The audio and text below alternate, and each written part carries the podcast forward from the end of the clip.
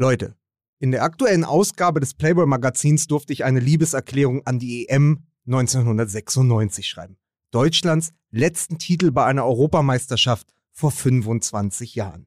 Ein bisschen aus dem Gefühl der Zeitlupen heraus, die es noch immer im gut sortierten Buchhandel gibt. Und wer mehr erfahren möchte über dieses Turnier, über die Europameisterschaft, über Deutschlands großen Sieg, das Golden Goal von Bierhoff in Wembley, der schaltet am Freitag bei den Kollegen vom Nachholspiel ein, die sich mit dem Turnier nochmal explizit beschäftigt haben. Und nun viel Vergnügen mit dem Text. Goldene Zeiten.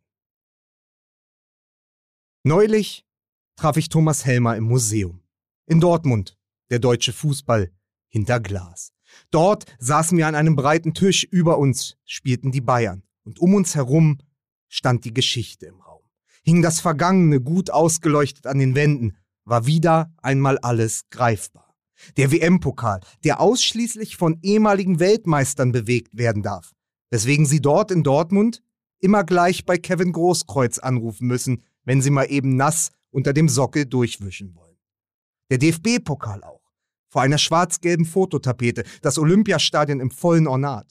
Und natürlich das wirklich goldene Tor. Wembley 1996. Oliver Bierhoff im Strafraum. Der Abschluss mit links, Piotr Kuba nur mit den Fingerspitzen. Der Ball irgendwie hinter der Linie. Es braucht nicht viel, um gleich wieder dabei zu sein. An Ort und Stelle, in der fünften Minute der Verlängerung.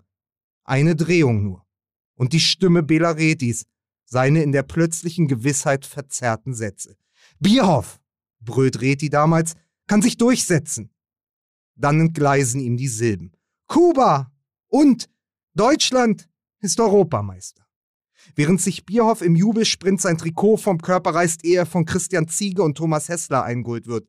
Der deutsche Taumel ein Wimmelbild nun. Klinsmann und Kunz. Körper, die auf Körper fallen.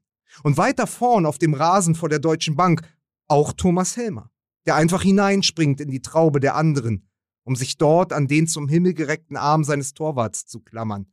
An die Köpke im hellblauen Jersey. Auch das war ein Sommermärchen. 25 Jahre her mittlerweile. Ein Vierteljahrhundert. Doch wenn ich mir die Bilder aus London heute wieder anschaue, trifft es mich. Dann spüre ich diese Nacht gleich wieder körperlich. Dann sitze ich auf der braunen Couch meiner Eltern, im Rücken die VHS-Kassetten meines Vaters. Forrest Gump, Stille Tage in Clichy, Rain Man. Dann trage ich wieder das Trikot mit dem Adler auf der Brust und halte die Spannung kaum aus, weil ich noch nicht weiß, wie es sich anfühlt, einen Titel zu holen. Die Weltmeisterschaft 1990, Andi Brehme gegen den Elfmetertöter Goicochea, der Kaiser dann allein auf dem Rasen von Rom, hatte ich noch verpasst. Sechs Jahre später aber war ich alt genug, um zu begreifen, worum es hier ging. Da waren mir auch die Namen vertraut, weil ich mir die Bundesliga am Fernseher erschlossen hatte. Dort Opel auf der Brust spielten Klinsmann und Helmer. Und einer, der tatsächlich Ziege hieß. Und den Hessler, das wusste ich auch, nannten sie Icke, weil er aus Berlin kam. Wie, nun ja, Icke. Dann saß ich zu Hause und klebte Abziehbildchen aus Haselnussschnitten, fiebrige Finger, klebte den Ziege, klebte Reuter und Freund und lernte diese Mannschaft nach und nach kennen. Plötzlich Wegbegleiter auch. So wurden es besondere Wochen weil etwas in der Luft lag und weil die Spiele anders waren als die Spiele zuvor. Größer, wichtiger, Staatsangelegenheiten. Der Fußball dieser Tage, er war jetzt nicht mehr nur bei uns zu Hause, er war nun auch bei den Nachbarn zu Gast, gleichzeitig in allen anderen Wohnzimmern. Wie gesagt, das kannte ich nicht. Meine Freunde und ich, wir saßen nun gemeinsam vor dem Fernseher, wir teilten diesen Moment. Und nach jedem Spiel liefen wir den Hof gegenüber, stellten die besten Szenen dort nach. Klinsmann gegen Russland. Doppelpack. Dieses wirklich großartige Wort. Dann Köpke gegen Sola. Das vielleicht schönste 0 zu 0 meiner Kindheit. Wir trugen die Tore noch in uns und schossen mit Dosen auf Tischtennisplatten. Wurden Ziege, Hessler und Kunz. Nur einmal war ich trotz allem Kroate.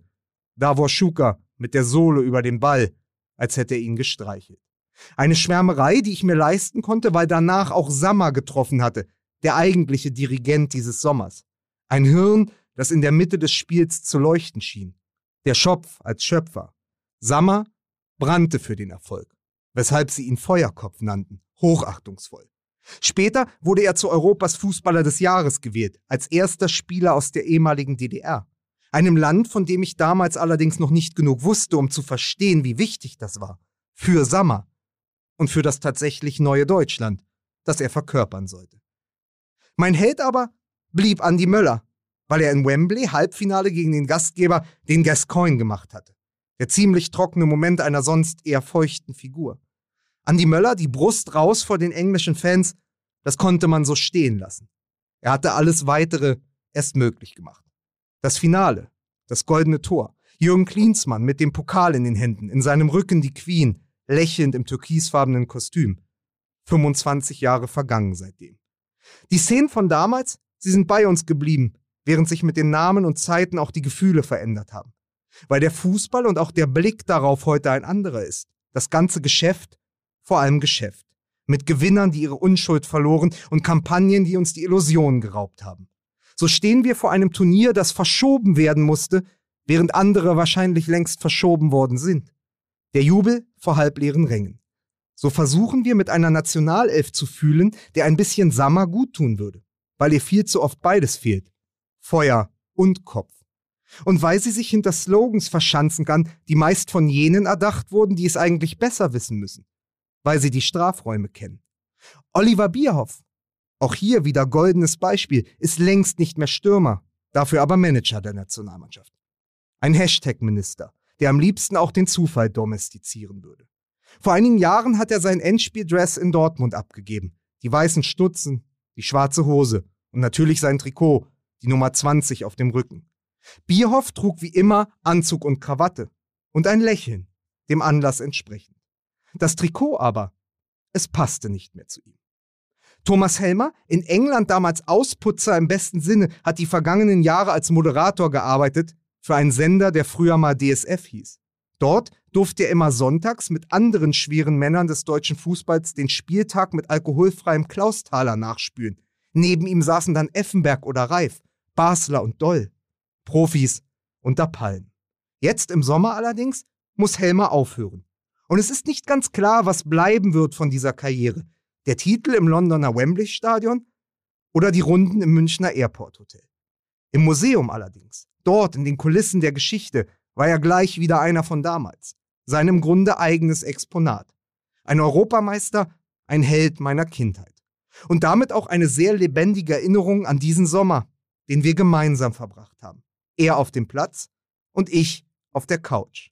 Für immer goldene Zeiten.